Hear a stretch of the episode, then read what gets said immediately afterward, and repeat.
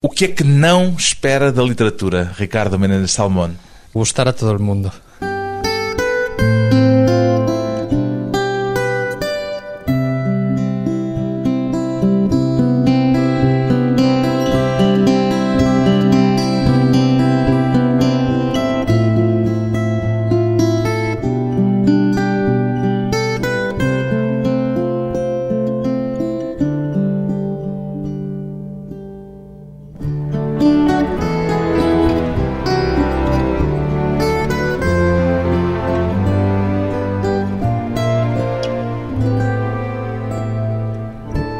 Ricardo Menendez Salmón, 38 anos, escritor.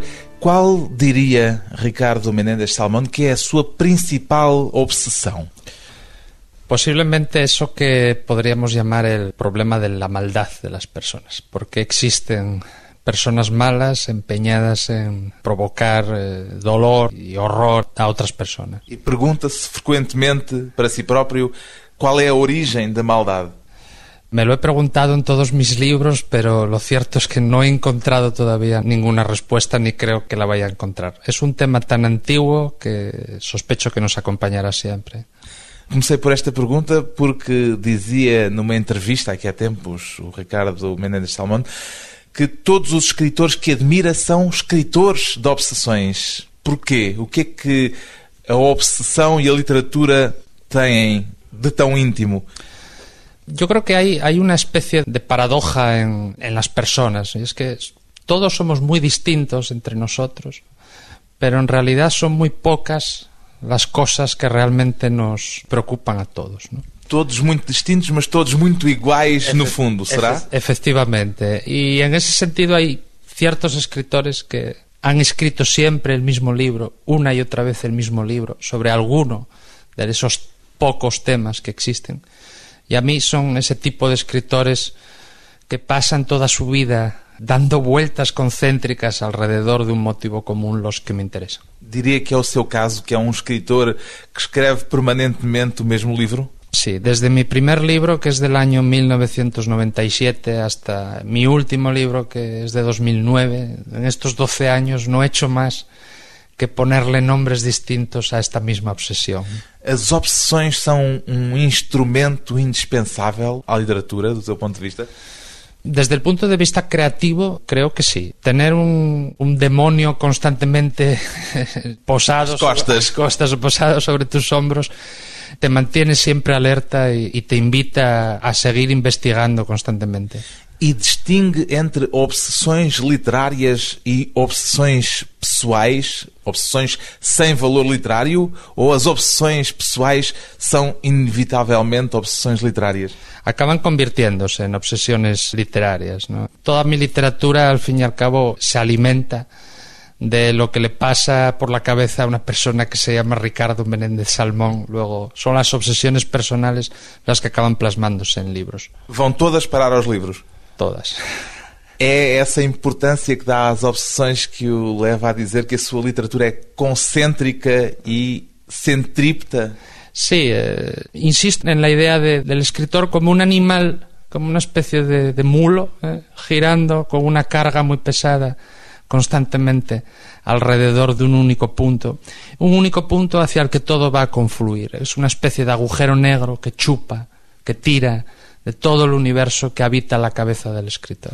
Pois bem, o escritor espanhol Ricardo Menendez Salmón é o autor da novela A Ofensa, um livro curto, mas extremamente intenso, que o tornou um escritor revelação no panorama literário espanhol, apesar de antes já ter publicado mais de meia dúzia de livros, já escrever há mais de uma década. Como é que encara esta ironia de ser considerado revelação ao fim de 12 anos de publicação de livros, Ricardo Menendez Salmón? Pues asumo la, la paradoja irónica con naturalidad, porque por otro lado, supongo que como sucederá en el mercado portugués, uno solo es visible en España cuando publica en Madrid o en Barcelona y cuando lo hace en sellos de mucho poder, de mucha capacidad para penetrar en el mercado. Sente-se um bocadinho como os índios que, depois de milénios lá nas suas terras, foram descobertos, pelos europeus. Sí, sí, efectivamente. E Eh, continua a viver em Rijona ou já foi para Madrid? No creo que me mueva nada ni nadie de... Não há esse agujero de Madrid a chamá-lo, a puxar por si esse, No, no, no, Carlos, esse porque... buraco negro. No, Carlos, porque hoy creo que sobrevive una idea un tanto romántica de que hay que acudir a Madrid o Barcelona para ser visible, pero afortunadamente la globalización tiene alguna virtud y es que no necesariamente uno tiene que estar físicamente en los lugares para lograr las cosas que quiere. Y yo vivo en una pequeña ciudad, una ciudad de 250.000 habitantes, donde la vida es relajada, donde la gente tiene tiempo para perder, no para malgastar, y además donde hay un mar espléndido que compensa de todo lo que me pueden ofrecer grandes ciudades. Gijón, nas Astúrias, que pela presença do mar, alguma relação, algum parentesco com Lisboa, em certo sentido. Sí, sí, con Lisboa, con bueno, con todo el Portugal bañado por el Atlántico. No somos atlánticos como vosotros los portugueses. A ofensa fala da perda de sensibilidade perante o horror. Escreveu este livro como uma metáfora do tempo em que vivemos, de algum modo, Ricardo Menéndez Salmón. Sí, yo creo que una de las caracterizaciones, una de las claves que explican hasta cierto punto el mundo contemporáneo es esta especie de hartazgo en el que vivimos. Hartazgo? Hartazgo, sí, hastío ante la... Hay tantos estímulos Estarmos fartos. Estamos fartos, que por cierto los asturianos también decimos estar farto de... Estamos hartos de estímulos, hay una sobredimensión de estímulos materiales, de estímulos... Y a veces creo que ante esa sobreestimulación lo que hacemos es apartar la mirada, mirar hacia otro lado, insensibilizarnos, vestirnos el traje de la indolencia. ¿no? Y de alguna medida eh, Kurt quiere ser un símbolo, una metáfora. Kurt Kruvel. Kurt Kruvel un- es un apellido de una familia patricia de la ciudad natal del sastre, de Bielefeld. Una E ciudad. nós estamos a tornar-nos, a nossa sociedade está de alguma forma a tornar-se Kurt Kruvel, o homem incapaz de sentir. Pues eh, no lo sé, si mi personaje puede llegar a convertirse hasta tal punto en, no sé, como Musil creó un hombre sin atributos, no sé si Kurt Kruvel, el hombre sin sensibilidad, podría ser el elemento definidor de la cultura contemporánea, pero sí creo que algo hay de revestirnos de una pátina de insensibilidad, de protegernos, al fin y al cabo, de protegernos de lo que no nos gusta. ¿no? O Holocausto alguma vez tinha sido tratado por si em textos anteriores, em algum livro anterior? En mis libros no, no. Chegou ao Holocausto porque era a melhor forma de contar esta brutalidade de uma personagem que se converte em personagem insensível? El holocausto, que duda cabe que de algún modo es como decirlo. Es el punto álgido, el techo, la cumbre, lo que hoy se diría la zona cero de la vergüenza del siglo XX. Y desde ese punto de vista es como un enorme abismo en el cual se precipitan muchas de las preguntas que nos seguimos haciendo a propósito del tiempo que nos ha tocado vivir o en este caso del tiempo del que somos herederos. Yo no he vivido la Segunda Guerra Mundial, pero en cierta medida soy heredero del mapa físico y del mapa ideológico que el conflicto generó. A profusão de histórias e de narrativas sobre o Holocausto não corre o risco de, em certo sentido, o banalizar como metáfora e, portanto, também levar à insensibilização que Kurt Kruvel, a sua personagem, representa? Es posible, y es una pregunta que me he hecho más de una vez. Incluso me he preguntado si poseía alguna legitimidad moral para hablar de algo que no he vivido ni padecido en carne propia. Pero creo que, aunque la literatura nunca vaya a conseguir responder, por más que investigue en la dirección de intentar encontrar las claves que expliquen por qué sucedió algo así, no creo que nunca vaya a llegar ninguna respuesta. Quizás porque como han dicho algunos escritores que sí vivieron el holocausto en primera persona, la pregunta no, no tiene respuesta posible. Yo, desde luego, en mi libro he pretendido que ese riesgo de la banalización no estuviera presente. La ofensa no es un libro, desde luego, banal en ese sentido. Entende a história como um reservatório de possibilidades literárias. A história com maiúscula. Mayúscula, sí. eh, Muchos de mis libros realmente lo que hay es una dialéctica constante, un diálogo constante entre la historia con mayúscula y las historias con minúscula. E a história pode ser uma espécie de motor literário. Sí, sí, un, un venero, un, un, lugar constante al que acudir cuando a veces la imaginación no basta, ¿no? La historia es un enorme, un lugar donde el, el escritor puede abrevar una y otra vez, eh, confiado en que va a encontrar um montão de argumentos para a sua imaginação. A história como reservatório para as histórias. Depois de um curto intervalo, vamos voltar com o autor do livro A Ofensa, o escritor Ricardo Menendez Salmón, e a utilidade da literatura.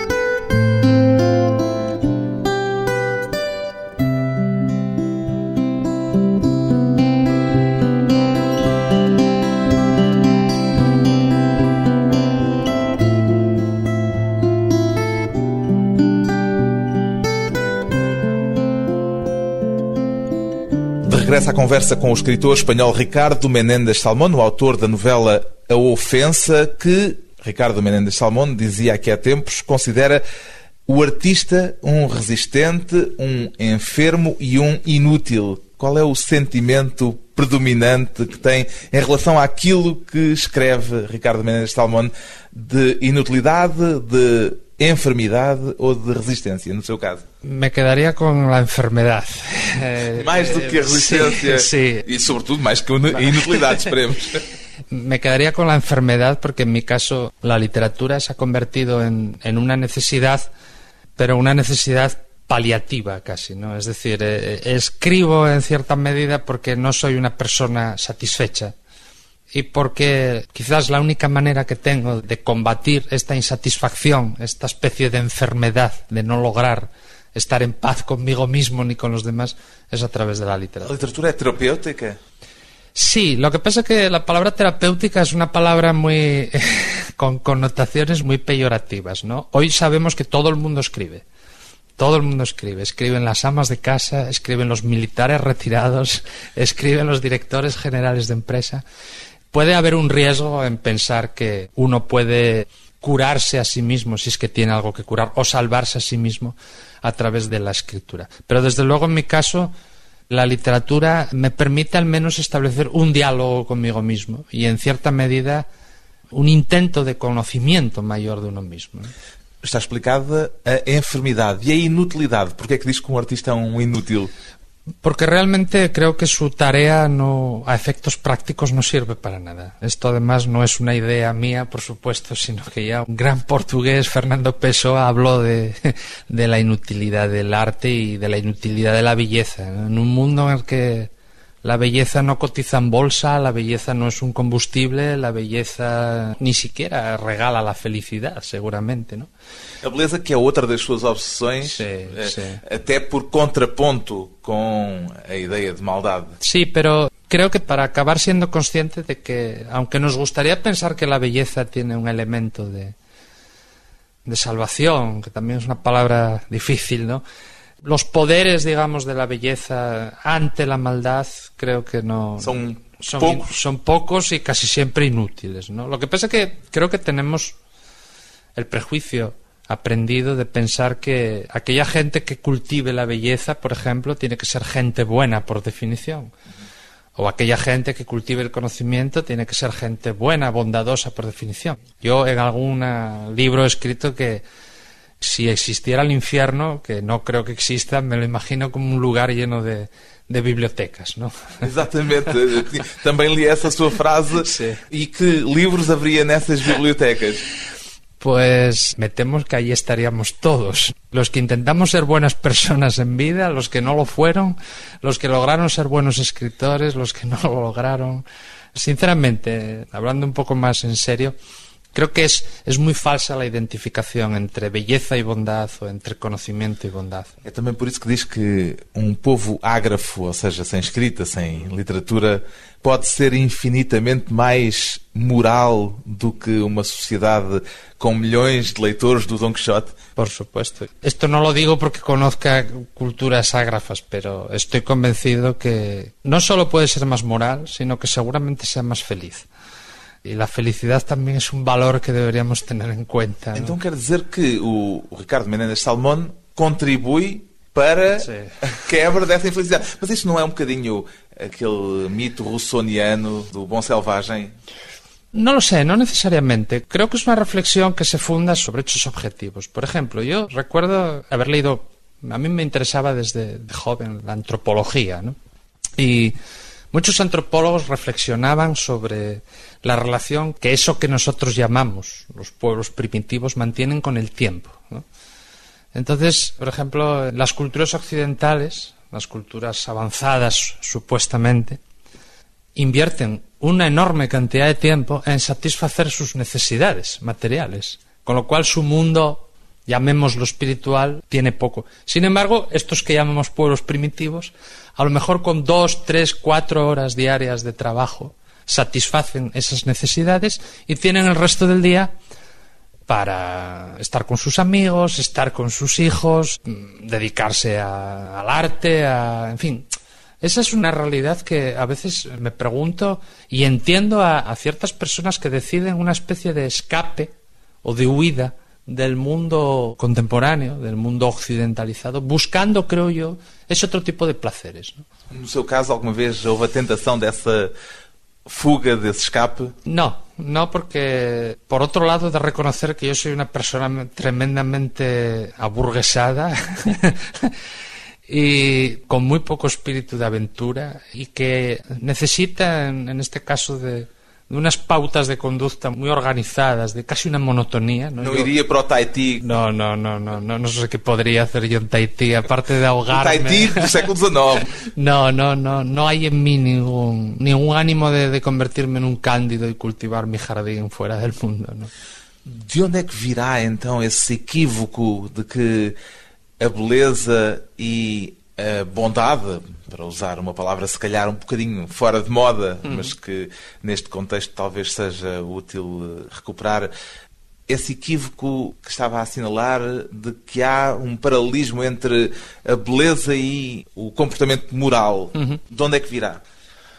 Pues no lo sé, eh, es una pregunta de genealogía de, de la moral, eh, habría que ser un, un Nietzsche casi para, para responder eso. Bueno, sospecho que ha habido históricamente una identificación entre verdad, bondad y belleza, que seguramente es una identificación que uno puede remontar a, nuestra tradición judeocristiana, ¿no? E que lhe parece que não faz sentido No hace sentido identificar. porque la propia historia se obstina constantemente en, Demostrarnos en refu- que- en refutarla, ¿no? en mostrarnos lo contrario, que por suerte, por desgracia, esa ecuación no funciona. ¿no? Os livros que haveria nas bibliotecas desse tal inferno que imagina cheio de bibliotecas seriam os mesmos que estão nas bibliotecas que imaginamos que haverá no céu, pelo menos no céu de Jorge Luís Borges. No lo sé, quizás en ediciones corregidas en un caso o en otro, ¿no? No lo sé, quizás cambiarían, o las notas al pie de página cambiarían, o los prólogos o los epílogos, no lo sé. A literatura pode ser perigosa, no seu entender? La literatura puede ser peligrosa, por ejemplo, yo creo que para el poder establecido. Estoy convencido que históricamente los grandes escritores pueden llegar a mantener o han mantenido una relación conflictiva casi siempre con el poder, ¿no? Porque al fin y al cabo existen muchos grandes libros que han mirado en lugares donde el poder casi siempre prefiere que no se mire, ¿no? Lo que pasa es que también la literatura puede ser peligrosa por todo lo contrario, porque puede convertirse en apoyo ideológico, en justificación moral o de, de prácticas y de ideas muy perversas. ¿no? El arte puede ser usado en ese sentido para lo mejor y, para lo peor. ¿no? Cuando Platón quería expulsar de la República a los poetas, creo que sabía desde su lógica lo que hacía, pero luego, por ejemplo, nos damos cuenta que inmediatamente que un régimen aparece, lo primero que hace es dotarse de una clase de intelectuales, por ejemplo, que soporten ideológicamente ese régimen. ¿no? Voltando ainda bibliotecas do céu e do inferno, na sua biblioteca celestial, que três livros é que obrigatoriamente teriam de estar, Ricardo Menezes Salmón? El viaje al fin de la noche, de Celine? De Celine que sí. não era exatamente no um era, exemplo de exactamente. uma personagem celestial. Para mí es una figura muy fascinante porque como uno de los hombres más miserables del siglo XX, sin embargo, desde mi punto de vista, logró escribir una de las obras más extraordinarias e inevitables, además, del siglo, ¿no? Creo que A viagem ao fim da noite. El viaje al fin de noite, ¿no? Ese sería un libro que creo que debería estar. Luego, como estamos en Portugal, creo que me decantaría, podría estar o bien el libro del desasosiego o guiñar un ojo a vuestros paisanos brasileños, El Gran Sertón Veredas de João Guimara Rosa. Para mí son dos libros también decisivos. Y ya que soy un escritor español, pues en mi biblioteca habría un libro de Juan Carlos Onetti, me da lo mismo cuál. La vida breve, El astillero, Dejemos hablar al viento, su obra completa, digamos, la obra completa de Juan Carlos Onetti. Três livros celestiais, a obra completa de Juan Carlos Onetti, o livro do Desassossego de Bernardo Soares Fernando Pessoa, ou, em alternativa, o Grande Sertão Veredas de João Guimarães Rosa, e o primeiro que referiu, A Viagem ao Fim da Noite, de Louis Ferdinand Céline, três livros da Biblioteca Celestial de Ricardo Menezes Salmón, que vai voltar depois de mais um curto intervalo. Ricardo Menezes Salmón, A Persistência e a Ambição Literária.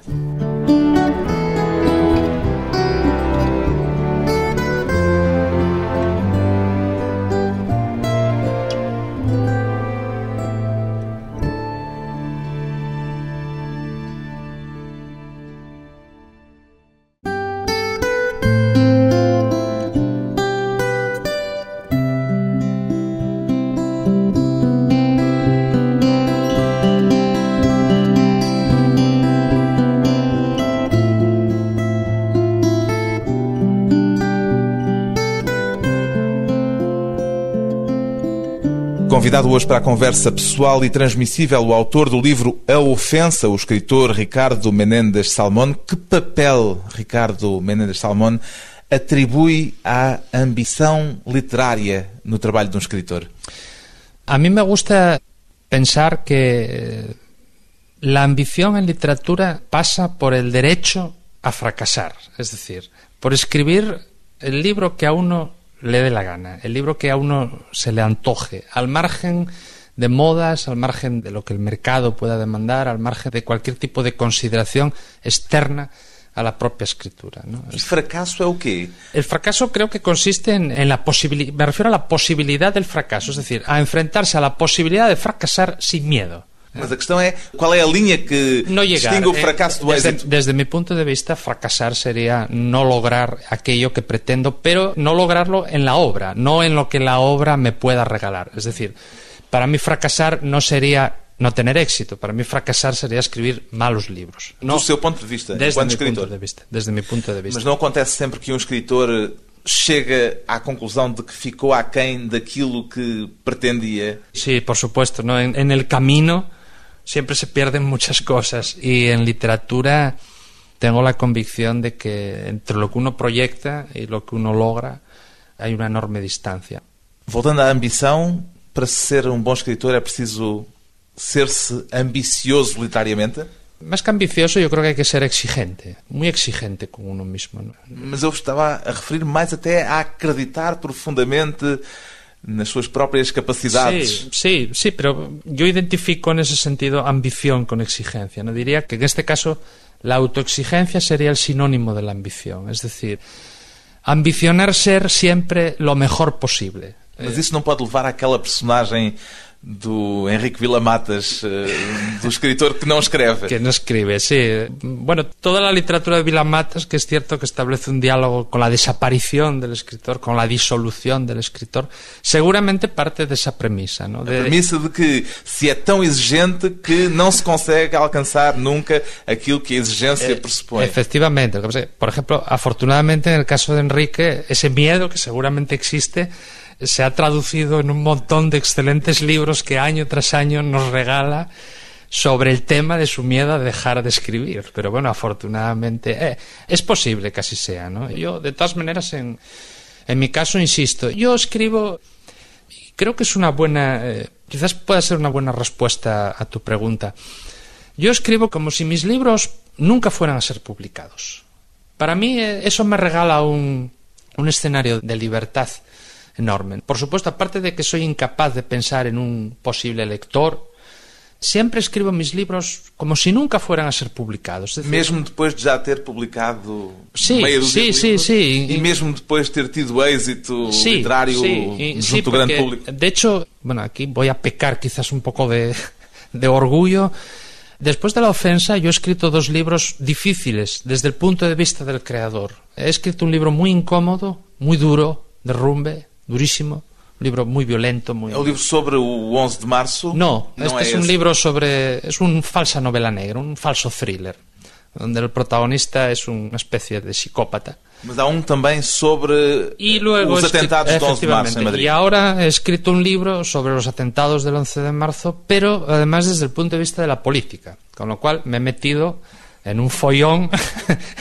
Porque houve quem se queixasse, houve quem se zangasse com isso. sí, no, hombre, es un libro. eh, la- Um livro controverso. Sí, la literatura española se había acercado al 11M, pero desde un punto de vista emocional, sentimental. Nadie había escrito todavía desde la ficción, por ejemplo, dando nombres y apellidos.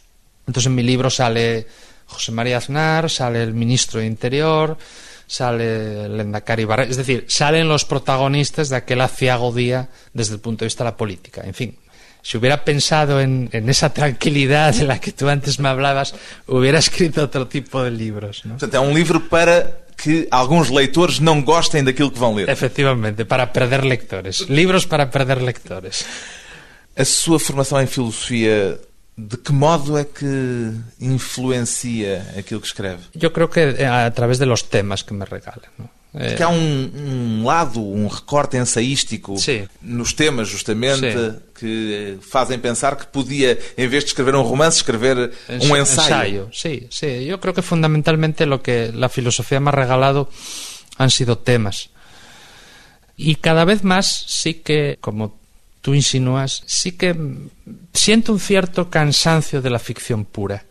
Y posiblemente eh, ya en el libro que estoy ahora escribiendo y seguramente en los libros que vengan, Vai haver Sim. uma maior presença do de- ensaio. sí, de elementos no necesariamente de ficción. Já houve quem lhe reconhecesse ou apontasse influências dos autores da Europa Central no período entre as guerras. Reconhece nessa genealogia de Musil, a Walser, a Kafka, por aí? Sí, sí. Para mí ha sido una, una tradición como lector fundamental. Yo soy un escritor muy poco heredero, digamos, de la cultura española. No solo de la cultura española en España, sino de la cultura literaria española en Sudamérica. Do Barroco. Efectivamente, no solo a lo largo de toda nuestra historia, sino también de la proyección del español en los países de América. No, no, no son literaturas que me hayan interesado. Yo fundamentalmente me ha interesado la literatura centroeuropea, Mitteleuropa, con todo lo que eso significa. Me ha interesado mucho el existencialismo literario, autores como Camus, por ejemplo. Y me interesan mucho ciertos autores de finales del XIX, como Melville y Dostoyevsky, que vuelven a ser autores que nos remiten a esas obsesiones de las que hablábamos al principio. ¿no? Melville, Dostoyevsky, siempre realmente escribieron el mismo libro, ¿no? bajo distintos... Crime e castigo. Crimen, Crimen y Castigo, Moby Dick, son libros inagotables que de un modo u otro siempre reaparecen esos temas en, en sus textos. Ao ler A Ofensa, eu senti no seu livro uma familiaridade grande com um autor português, também muito marcado pela literatura desse período entre as guerras, Gonzalo Tavares. Gonçalo M. Tavares. Sí. Conhece os livros Sí, do Gonçalo M. Tavares? Sí, es el escritor portugués que más me interesa. de Sente los- de los parentesco com ele? Sí, eh, yo de hecho no le conozco personalmente, pero ahora he tenido oportunidad de hablar con algunos amigos de él, por ejemplo con José Mario Silva, y me decía que es obvio, ¿no? El aire de familia que hay entre los dos, y es un escritor que me interesa mucho. Hoje vivemos num mundo em que talvez nunca se tenha chegado tão longe, pelo menos no Ocidente, na reclamação dos direitos individuais e, ao mesmo tempo, é como se o indivíduo fosse cada vez mais uma pequena gota no oceano e creio que o seu livro também tem a ver com isso, também em parentesco com os do Gonçalo M. Tavares. Esta ideia de o indivíduo, o sujeito a ser dissolvido na grande massa global, é um tema que lhe interessa também? Me interessa muito, claro. Además, bueno, en este periodo histórico que trata la ofensa en concreto es Bueno, es un periodo donde esta vivencia de la disolución del individuo yo creo que se llevó a sus últimas consecuencias, ¿no? tanto en la Alemania nazi como en, no solo en la Alemania nazi hacia adentro, hacia el trato de sus propios ciudadanos, sino por supuesto con su trato del judío y luego en la prolongación que tuvo en la experiencia soviética. Es una especie de paradoja, efectivamente, que vivamos en un mundo donde todos reclamamos una especie de epicureísmo, de hedonismo muy narcisista y muy poco solidario, pero al mismo tiempo no seamos conscientes de que formamos parte de estructuras cada vez más gigantescas y que tienen una capacidad de anularnos completamente. Ahora, por ejemplo, con este tema que nos convoca a todos de, la crisis económica, creo que esto es evidente. ¿no? E ao mesmo tempo há também essa despersonalização ou, de, anulação por via de algo que celebra, paradoxalmente, outra vez, celebra a individualidade, por exemplo, a realidade virtual, Sim. onde somos mais indivíduos, mas ao mesmo tempo menos, indivíduos, o que volta a fazer aquí una especie de curto-circuito. Sí, sí. En, en, mi siguiente libro, Derrumbe, es un libro que el tema de esto que Baudrillard llamó la cultura del simulacro es uno de los temas capitales. Yo, yo ahí quería investigar, por ejemplo, yo creo que detrás de eso quizás haya un, un problema fundamental de soledad del individuo, ¿no? Es decir, no nos basta una vida sola ya, pero resulta que las vidas que queremos tener no son vidas reales. Uno de pronto se convierte en una dama de la corte del siglo XVI en Second Life y asume esa vida como más real que la propia vida que tiene de, no sé, de conductor de autobuses, ¿no? ¿Interesa-le ese universo virtual eh, solamente? No, no lo frecuento mucho, ¿no? Me interesa la red como fenómeno y soy un usuario de la red, ya me cuesta muchísimo concebir. Eh, hace poco hablaba con un amigo y le decía, existió un mundo antes de para nosotros, ¿no? Existió un mundo antes de internet, porque a mí a veces me parece que ¿Cómo era posible? ¿Cómo sería posible la vida sin internet? Me parece que ha estado siempre conmigo y no es así, ¿no? Es decir, la capacidad de pregnancia que ha tenido, pero no soy asiduo de estos mundos virtuales. Y esos mundos virtuales ayudan y desenvolven a literatura ou são inimigos da literatura? No creo que sean enemigos, no. Eh, no, no eh... La literatura continúa a ter un sí. Sí, no, y ni siquiera creo que en general la cultura digital o la cultura de la imagen no creo que sea la enemiga de la literatura, ni creo que los índices de lectura se resientan porque la gente vea películas o, o navegue en la red.